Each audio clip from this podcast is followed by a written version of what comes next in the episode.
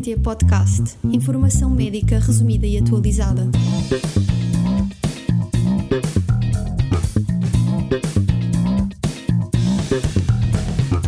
Olá a todos, sejam bem-vindos ao podcast Evidentia Médica. O meu nome é David Rodrigues.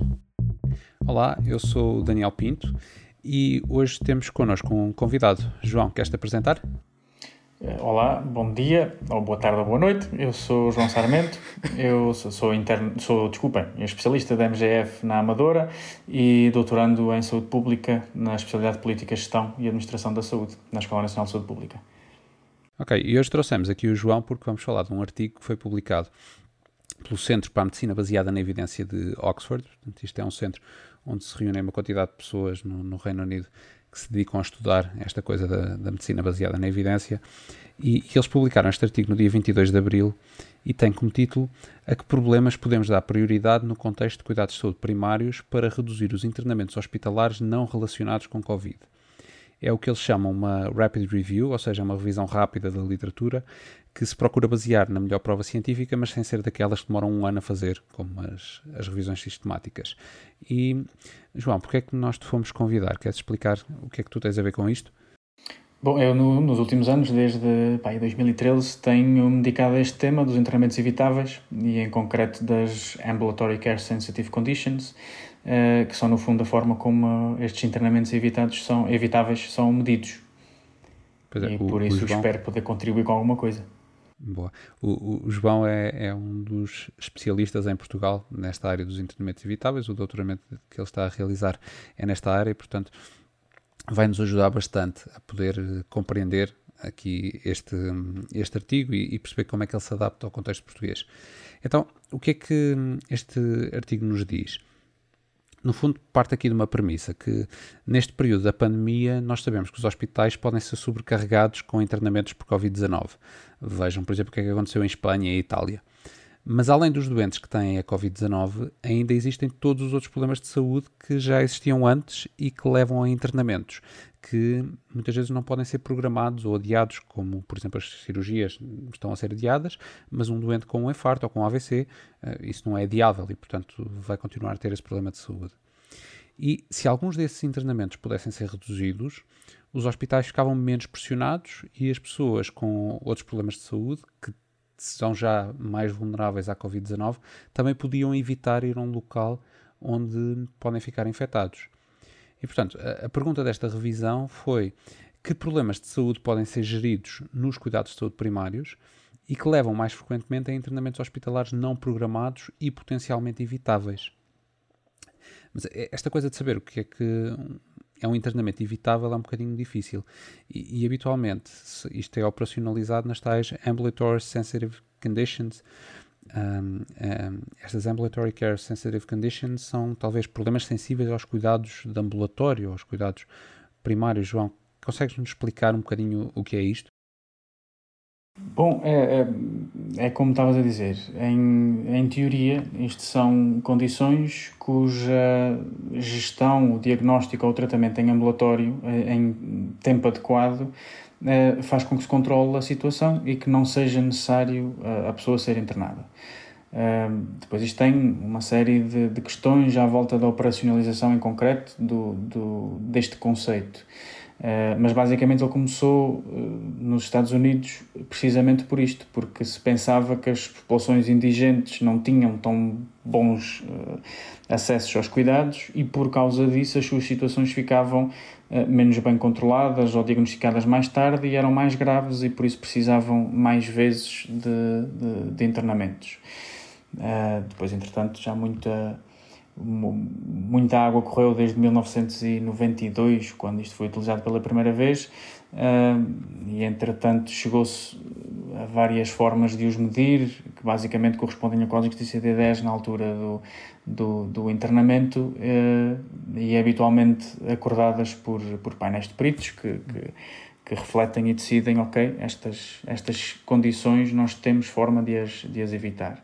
E a forma de as evitar habitualmente também cai em, eh, em três grandes categorias. Portanto, doenças eh, que se conseguem evitar pela vacinação, por exemplo, eh, doenças que se conseguem evitar, ou, ou internamentos que se conseguem evitar pelo diagnóstico e o tratamento precoce, e, e situações que são geríveis por, por boa gestão de doenças crónicas. Portanto, são estes três grandes grupos: vacináveis, doenças agudas sensíveis a diagnóstico precoce e, e doenças crónicas sensíveis à gestão em ambulatório. Hum. Consegues dar um ou dois exemplos de cada uma dessas categorias? Por exemplo, na, em termos de diagnóstico precoce, um dos mais uh, relevantes talvez sejam as doenças infecciosas, por exemplo, a pneumonia, eventualmente a, a, a, infecção urinária, que se nós diagnosticarmos precocemente, e no caso da pneumonia nós sabemos que é a instituição de, de, de, antibio, de antibioterapia nas primeiras 24 horas é fundamental no, no prognóstico. Em termos de doenças vacináveis, temos obviamente todas as, eh, as, que, as, eh, as doenças que nós podemos, podemos vacinar.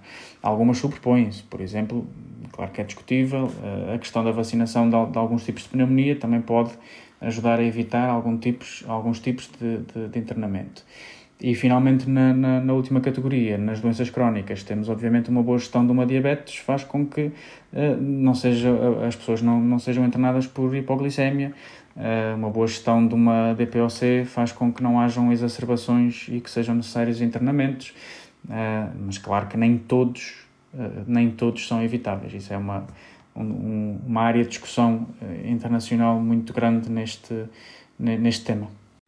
E daí talvez a designação de sensíveis e não hum. necessariamente evitáveis, não é? Exatamente, exatamente. Hum. Portanto, podemos evitar uma parte. Então, aqui os autores desta revisão no, no, Reino Unido procuraram informação sobre estes internamentos potencialmente evitáveis para países onde hum, há uma estrutura forte de cuidados de saúde primários, portanto, parecidos relativamente a, a connosco. Uh, e esses países foram a Inglaterra, a Austrália, a Nova Zelândia, o Canadá, a Holanda e a Espanha. E eles incluíram quatro relatórios da Inglaterra, da Austrália, da Nova Zelândia e de Espanha e dois estudos de coorte do Canadá e da Holanda. O que é que eles encontraram? Que os dados mais fidedignos e que podiam ser comparados vieram da Inglaterra, da Austrália e de Espanha. Que as situações de internamento que mais podiam ser evitadas foram, por ordem decrescente, aquelas relacionadas com a vacina da gripe e da pneumonia, a DPOC, a insuficiência cardíaca, a diabetes, infecções urinárias e celulites ou erisipelas, eh, porque na literatura anglo-saxónica habitualmente eles juntam as duas coisas. Um, e portanto eles concluem que se nós fizermos intervenções dirigidas à gripe, à DPOC, à insuficiência cardíaca, à diabetes, às infecções urinárias e estas infecções da pele, nós podemos reduzir o número de internamentos evitáveis. Dizem-nos ainda que para a gripe é, é, relativamente fácil, podemos usar a vacina. Para as outras situações, eh, ainda é preciso identificar quais são exatamente as intervenções que são mais efetivas, que podem ser implementadas e adotadas rapidamente neste contexto da pandemia. Um, e aqui, procurando extrapolar isto um bocadinho para Portugal, João, o Quais são as causas de internamentos evitáveis hum, principais que existem no nosso país? Bom, nós, nós em, eu e uma equipa lá da, da Escola de Saúde Pública fizemos um, um relatório para a OMS em 2016 em que utilizamos uma das formas de medir, que curiosamente é a de Espanha, portanto é a mesma lista de internamentos evitáveis de, de, de Espanha, uh, e aplicamos à realidade portuguesa para tentarmos perceber uh, quais é que eram os, os principais internamentos evitáveis em Portugal. E, e, pronto, na altura, usando os dados mais uh, recentes disponíveis, que eram de 2013, o panorama era que 80% dos internamentos evitáveis eram causados por cinco, cinco patologias a pneumonia à cabeça, logo com cerca de 24% do, dos internamentos evitáveis, o que em número absoluto são cerca, para termos uma noção da dimensão disto, são cerca de 29 mil internamentos.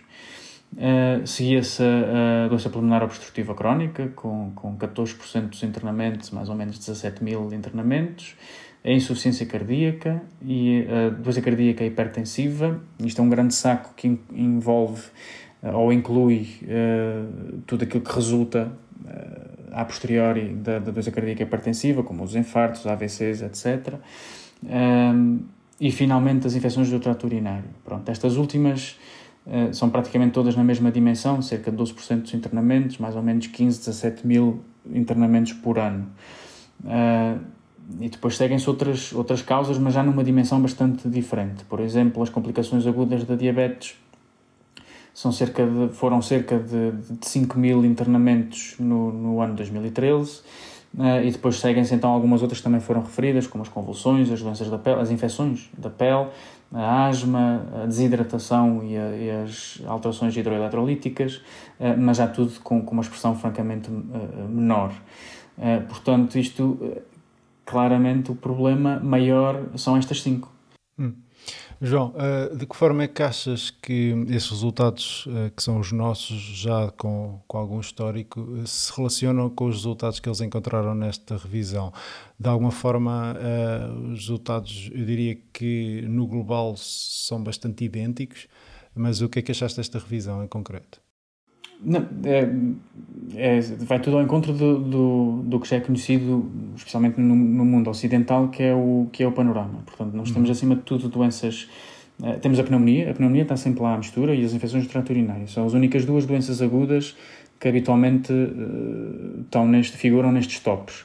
Mas depois temos, acima de tudo, doenças crónicas, estas doenças crónicas que são difíceis de gestão e que realmente resultam muitas vezes em em, eh, em exacerbações uh, e que são fruto da, da, da, da, nossa demografia, da, nossa, da, da epidemiologia das nossas doenças. Portanto, uh, especialmente pessoa com, quando temos pessoas mais idosas, com multimorbilidades, que têm um grande, grande, grande impacto nestes internamentos, mas podemos discutir isto também mais à frente. Uh, portanto, basicamente é, é, vai muito ao encontro do, da realidade que nós conhecemos em Portugal uh, e do que é a realidade no, no, em praticamente todos os países envolvidos.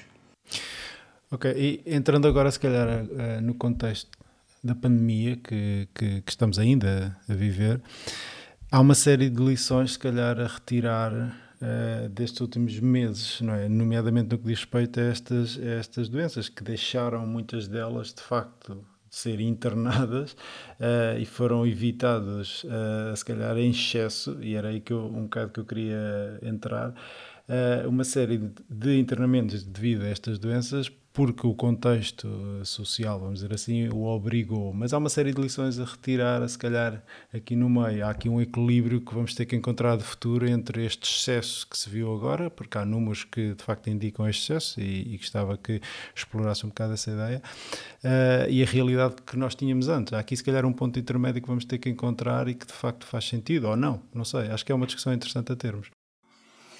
Bem, este, este, este contexto pandémico vem-nos trazer eh, pressões e, e, desafios completamente novos. Mas habitualmente qualquer teste de stress uh, habitualmente expõe as dificuldades que já existiam previamente e só as, as torna mais evidentes. Uh, e isso é verdade numa série, num, num, numa série de questões, desde a, desde a questão da literacia e das pessoas, dos, e o resultado que eles agora têm e o que acontece agora em termos de se conseguirem proteger ou não e, e de nós vermos que as populações mais vulneráveis são as que têm havido uma incidência maior da, da, da, da transmissão de, de, de SARS-CoV-2 e portanto isso é um, um do, dos exemplos provavelmente mais, mais evidentes. Mas no sistema de saúde acontece o mesmo ou seja, nós nós já estávamos eventualmente com algumas dificuldades em, em fazer este tipo, de, este tipo de gestão. Apesar de que, e fazendo parênteses, em, alguns, eh, em algumas comparações, das poucas comparações internacionais eh, eficazes que, que existem e feitas e mais válidas, mais robustas, porque usam os mesmos, os mesmos dados e as mesmas formas de medir, nós em Portugal até não somos dos piores países em termos de, de, de controle destas ambulatory care sensitive conditions, antes pelo contrário. Eh, por exemplo, na, na, nas, doenças, nas doenças respiratórias e em, nas doenças respiratórias somos até dos melhores da, da, da, da OCDE. Uh, eh, mas pronto, dito isto, uh, este desafio vem-nos desorganizar de tal forma que provavelmente o trabalho que nós já tínhamos que desenvolver de, de uma forma provavelmente diferente antes, de nos focarmos nestas questões que isto implica todo um processo organizacional para nós eh, respondermos de uma forma mais eficaz a este problema. Uh, para tentar não, não, não demorar muito o, a resposta. Mas, por exemplo, eu, na minha prática concreta, para conseguir perceber quem são as pessoas com maior risco de um destes internamentos, eu tenho que fazer um. Eu tenho que os estudar de alguma forma. Eu tenho que saber quem são, tenho que saber quem são as pessoas com, com com insuficiência cardíaca, tem que saber quem são as pessoas mais velhas, tem que saber quem são as pessoas que já foram internadas por estas causas, uh, tem que saber quem é que tem um determinado cluster de doenças que, que faz com que o risco seja muito grande para, para, para este tipo de internamentos. Uh, e depois tenho que conseguir ter as ferramentas para responder a essas necessidades que vou, que vou identificar. E tudo isto é muito organizacional e não é só individual, ou seja, para responder, por exemplo, a, uma, a, um, a um doente que tem uma, uma, uma insuficiência cardíaca mais complicada, eh, provavelmente eu não consigo fazê-lo sozinho, eu preciso de alguém que Frequentemente entra em contacto com, com, com o doente para perceber se tem algum sinal ou sintoma de descompensação, se aumentou o peso, tem que fazer com que o doente saiba que tem que se pesar todos os dias ou que se deve pesar todos os dias. Então, depois disso, eu conseguir ter um sistema montado e uma intervenção eficaz uh, uh, para evitar o internamento. e todos estes dois passos de identificá-los e de me organizar para responder já são um desafio gigantesco no contexto normal e que provavelmente nem todos conseguimos. Não temos as ferramentas para identificar, eu não as hum. tenho, mesmo ao nível mais superior, mais de, de, de organizações superiores também do ACES ou da ARS ou mesmo da SPMS ou do, ao nível nacional da CSS, não, não temos estas ferramentas de uma forma rápida e empírica. Na academia temos, mas mas a academia mas, tem uma velocidade diferente. Mas, mas isso no terreno o que significa é que não conseguimos identificar estas pessoas, é isso? Na prática, sim, é muito complicado. Ou Eu, seja, na minha lista, não consigo. Ou seja, não sabemos quem são as pessoas que estão em maior risco de, de, de vir a sofrer, no fundo, um, um, internamento que era evitável de alguma forma. O que é uma questão muito, muito, muito interessante, porque hum, deveríamos estar agora, se calhar, a focar a nossa atividade não apenas nas pessoas que estão em risco de desenvolver uh, uh, uh, doenças infecciosas respiratórias, nomeadamente a, doença que está na gênese da, da pandemia, mas deveríamos igualmente estar a focar muito a nossa atividade nestas pessoas de maior risco, certo? Completamente. Nós, nós provavelmente quase todos conhecemos a, a pirâmide do risco, a pirâmide de Kaiser, como também é chamada, e que claramente neste momento em que nós estamos com os recursos muito, muito, muito limitados e muito pressionados, sem dúvida nenhuma que nós devíamos ter forma de conseguir identificar qual é que é aquele topo da pirâmide para podermos dedicar uh, um pouco de tempo que temos nesses, nessas pessoas, porque nessas pessoas o risco de internamento, o risco de reinternamento, o risco de morte, o risco de necessidade de cuidados é muito maior. Uh, mas pronto, mas as, as, ferramentas para isso existem e não, não, não são rodas que precisam ser inventadas, Exatamente. existem há imenso tempo e, e imensas variedades delas. Talvez um, um, uma das ferramentas mais conhecidas sejam os Adjusted Clinical Groups, desenvolvidos pela, pela John Hopkins, uh, na altura, na Genes ainda, com, com a conhecidíssima Barbara Starfield. Starfield mas existem outras, outras formas de medir. Eh, e enfim, e nós temos bases de dados e sistemas de informação que, que essa informação existe toda. Eh, falta transformá-la em conhecimento.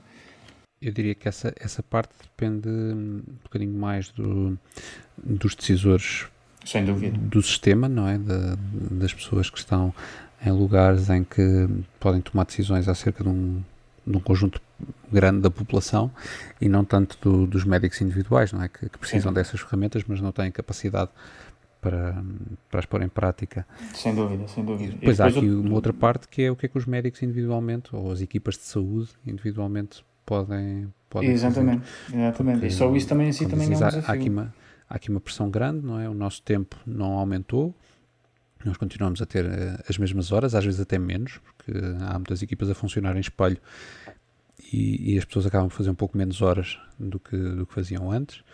Um, e, e, portanto, no fundo, para nós conseguirmos fazer tudo aquilo que é novo, que a, que a Covid-19 nos está a pedir, e ainda aquilo que fazíamos antigamente, o tempo não vai chegar. E, portanto, dando prioridade a estas pessoas que, que têm mais risco, um, se calhar algumas coisas que, que nós precisamos de fazer menos ou deixar de fazer, sobretudo aquelas intervenções que conduzem a poucos ganhos em saúde. Não sei se concordas. Sim, sem, sem dúvida. Acho que nesta altura isto é como em, é? é um bocadinho economia de guerra ou, hum. ou organização de guerra, mas não há dúvida que há algumas atividades que nós agora provavelmente não as conseguimos fazer, nem é se calhar adequado ou, ou quiçá ético fazê-las porque estamos a arriscar uh, deixar outras situações potencialmente mais graves ou mais problemáticas sem, sem, sem resposta. Uhum. Uh, se calhar mas, sem perder muito em termos de ganhos para a saúde das pessoas ao não fazer essas atividades. Certo, desde logo algumas atividades ou algumas atividades preventivas que a gente pode neste momento equacionar ou protelar ou sem, sem perder uh, sem perder nenhum, nenhum ganho imediato.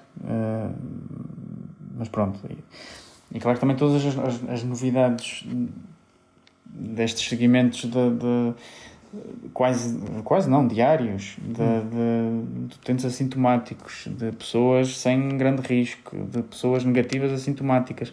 Há uma série de atividades provavelmente, mesmo dentro do Covid, provavelmente não vão trazer grandes ganhos. Uh, e pronto, e depois é a questão do, Mas, do, do custo-oportunidade. É? Em, relação, em relação com isso, há aqui um tema que Bem, é assim, eu acho que isto já era uma questão mesmo antes da pandemia, ou seja, nós, especialmente os médicos uh, de MGF, de, os médicos de família, uh, já é há muito tempo discutido entre nós uh, o facto de andarmos dedicados às coisas erradas, andarmos dedicados muito tempo, às vezes, a papéis e a outro tipo de atividades de baixo valor, um, e, e, e, depois estas questões das pessoas estão realmente doentes e que têm até dificuldade no acesso. Mas esta, esta pandemia vai exacerbar um bocadinho esta, esta situação. Uh, e eu diria que o que estamos a falar aqui é quase de uma acessibilidade diferenciada em função do risco uh, que as pessoas têm de vir ou não a, a, descompensar as suas doenças. Eu acho que este tema deve ser abertamente falado, ou seja, há pessoas que se calhar devem ter um acesso mais fácil e mais rápido porque têm uma série de doenças que assim o justificam versus outros que não têm essas doenças, são saudáveis e que, se formos a ver, na prática têm um acesso igual às outras pessoas. Ou seja, eu chego ao, centro de saúde, ao USF, onde quer que seja, e peço, um, e, e, e, peço e o meu acesso, sendo jovem e, e saudável, é exatamente igual, quase, a, a outras pessoas com com mais doenças e se calhar isto devia ser discutido se está bem ou não. A questão que eu faço ao João é se de facto há evidência que demonstre que uma acessibilidade facilitada a estes indivíduos, uh, e desculpa eu levantar esta questão que eu sei que não estava no guião, mas já agora acho que é interessante, uh, se, se, se, há evidência se, se, o acesso facilitado destes indivíduos uh, aos seus médicos de facto gera, gera mais ganhos em saúde do ponto de vista do sistema, já que o que estamos aqui a falar de facto são decisões a nível de sistema que não estão na mão de cada um de nós médicos. É, é uma excelente questão, David. Eu acho que é absolutamente fundamental a gente dar o passo de, de, muito tradicional português, muito enraizado nosso, da igualdade para a equidade. É completamente diferente nós darmos aquilo que uma pessoa precisa ou darmos o mesmo a todos. Não, não, não tem nada a ver. E em termos de resultados de saúde, isso obviamente é diferente. Eh, eu não tenho uma revisão sistemática, infelizmente, para vos, para, para vos responder, mas posso dar alguns exemplos práticos e concretos e algumas pistas eh, para eventualmente depois quem quiser aprofundar o, o tema. Eh, por exemplo, em termos de organização de cuidados para pessoas com, com estes riscos aumentados, existe uma coisa muito interessante que tem já alguma, algum trabalho por trás e algum estudo feito uh, que mostra uma organização, uma organ, um tipo de organização um bocadinho diferente chamada Virtual Ward. Ou seja, é basicamente como se nos cuidados primários houvessem uh, internamentos virtuais e atenção que isto é um bocadinho diferente do, do internamento domiciliário, são conceitos diferentes.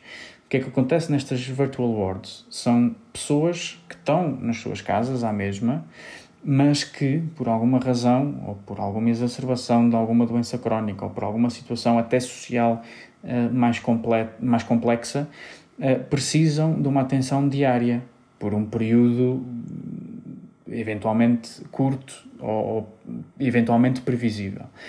E nestas virtual wards o que acontece é que vá numa equipa de cuidados primários, há 10 ou 15 pessoas nesta situação, todos, todos os dias a equipa multidisciplinar eh, reúne brevemente, eh, meia hora de manhã, para perceber o que é que aconteceu àquela pessoa no dia antes, o que é que é preciso fazer naquele dia, eh, e obviamente tem equipas domiciliares, tem, faz essas visitas domiciliares que forem precisas, pelo técnico que seja preciso, perante a, perante a situação. E este modelo de organização tem, tem, tem alguns estudos à volta e realmente mostra não são resultados, resultados em saúde os perfeitos que nós queremos da, da, da mortalidade, mas eventualmente mais coisas de, de, de, processo, mas que mostra que realmente há resultados, ou seja, há resultados na diminuição de, dos internamentos, há diminuição das, dos reinternamentos, há melhorias da qualidade de vida percepcionada pelas pessoas, há, há uma série de, de, resultados intermédios que, que, que são interessantes. Uh, e, portanto, isto é só um exemplo uh, de uma das formas de organização para estes doentes complexos.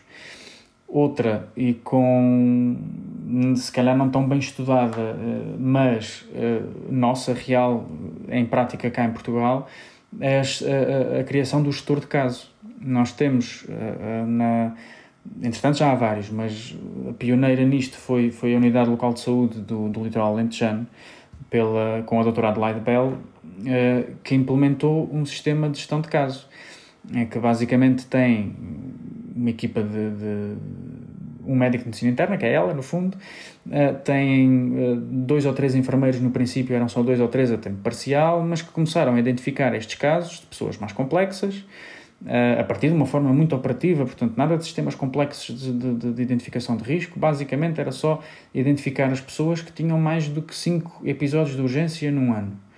É, de urgência, nem sequer estamos a falar de internamentos. E, portanto, começar a pegar nestas pessoas, identificar quem é que realmente tinha doenças complexas, situações complexas em que o gestor de caso podia ajudar, uh, implementaram uh, a gestão de caso e dos dados preliminares da coorte deles, pequenina, de 20 ou 30 doentes, uh, o que realmente já conseguiram medir é que o número de episódios de urgência diminuiu para menos de metade. Uh, o número de internamentos, acho que na altura que eu vi os dados ainda não, não havia tempo suficiente para poder analisar isso de uma forma robusta. Hum. Mas isto para dizer que é um exemplo muito prático, muito concreto que existe cá. E, e não, neste caso partiu sim. do hospital, mas pode partir sim. perfeitamente dos estados de saúde primários. Não? Exatamente, exatamente. Era, era, era isso que eu ia sublinhar. Portanto, isso é a única coisa que vem demonstrar é que de facto há pessoas que necessitam de uma vigilância muito mais ativa e muito mais um, um, com uma acessibilidade diferente, ou seja, um, eu acho que isso é qualquer coisa que nós, uh, medicina geral e familiar, deveríamos estar muito mais dedicados uh, a, a, esses doentes e menos a outro, outro tipo de atividades que, uh, cujo valor é, um, é no mínimo discutível. Ok, uhum. estava, estava-nos aqui uma discussão uhum. imensa até, até, até outros dias. Sim. Nós não temos provavelmente aqui uma solução Sim. milagrosa, não temos uma varinha mágica para as pessoas aplicarem no, no seu local, mas uh, aqui os conceitos são importantes. No fundo, provavelmente uh, aqui as mensagens-chave são vamos nos focar naqueles problemas de saúde onde nós podemos ser, uh, fazer a diferença, onde podemos ser mais efetivos nos nossos cuidados, eh, nomeadamente na redução de internamentos, redução de mortalidade evitável, e, e, eu acrescentaria também, provavelmente, resolver coisas sintomáticas que causam sofrimento, que podem não levar a internamento, mas que a pessoa está a sofrer por causa delas naquele momento. Podem ser coisas mais simples, mas também devemos ir resolvendo. E hum, pôr mais profundo da nossa tabela de prioridades aquelas coisas onde temos dúvidas se de facto há ganhos em saúde por estarmos a fazer aquele, aquele tipo de atividades e depois provavelmente começar a pensar em soluções locais, dentro destes exemplos que tu deste, João, uh, e dentro de outras ideias que as pessoas possam ter, no fundo, para procurar focar a atenção nestes doentes que mais precisam de nós, uh, sabendo que não podemos fazer tudo e, portanto, temos de ter prioridades. E, como dizias também, se calhar é a altura de começarmos a pensar se realmente o investimento que nós estamos a ter a acompanhar pessoas que estão bem no, no trace Covid ligados diariamente é de facto um custo de oportunidade que nós estamos a ter um, face a, outros problemas de saúde. Apesar de nós sabermos que, que aqui a Covid-19 em, em, algumas pessoas é uma doença que vai agravar ao fim de alguns dias, uh, podem existir outras soluções, como por exemplo um contacto facilitado dessas pessoas com a sua unidade de saúde. Não temos de ser uhum. necessariamente nós a ligar-lhes todos os dias, podem eles ligar-nos quando existir esse agravamento, que acontecerá numa percentagem relativamente diminuta dos casos e não em todos. Sim, e, e, se de facto há a lição que esta pandemia nos dá é que uh, há outras modalidades de consulta que não apenas aquela que é feita fisicamente uh, nos centros de saúde ou nos hospitais. Uh, as consultas à distância entraram basicamente a pé juntos na nossa realidade. Há uma coisa que se calhar há uns seis meses nós estávamos a, a discutir, eventualmente em cinco anos vamos ter este tipo uh, de consultas nos, nos, centros de saúde entrou derrompante, portanto, em dois meses estamos todos agarrados aos telefones e aos vídeos a fazer as consultas com os nossos doentes. Oxalá esta seja de facto alguma coisa de positivo, porque de facto há doentes que que, que têm situações que podem facilmente ser resolvidas desta forma e, e portanto, aumentarmos muito a eficiência do, do sistema e, e, do nosso dia a dia utilizando outro tipo de consultas que não apenas uh, fisicamente, onde as pessoas estão até em salas de espera, uma, umas uh, ao lado de outras, se calhar é qualquer coisa não faz muito sentido e podemos retirar aprendizagem. Outra aprendizagem, sem dúvida, é de selecionar, selecionar ou ao menos dar esta equidade na uh, no acesso, que, que o João dizia muito bem, uh, que vamos ter que repensar de facto uh, a questão da acessibilidade e a quem é que damos esta, esta acessibilidade.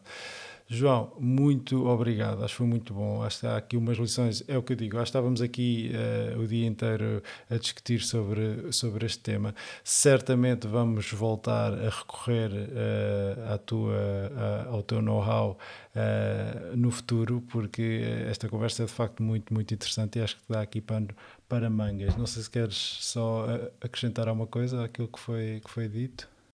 Não, eu gostava de agradecer o vosso, o vosso convite, que isto realmente a conversação com mais cereja é, é como as cerejas, a gente ficava aqui a tarde toda uh, e se calhar só acabar com. com...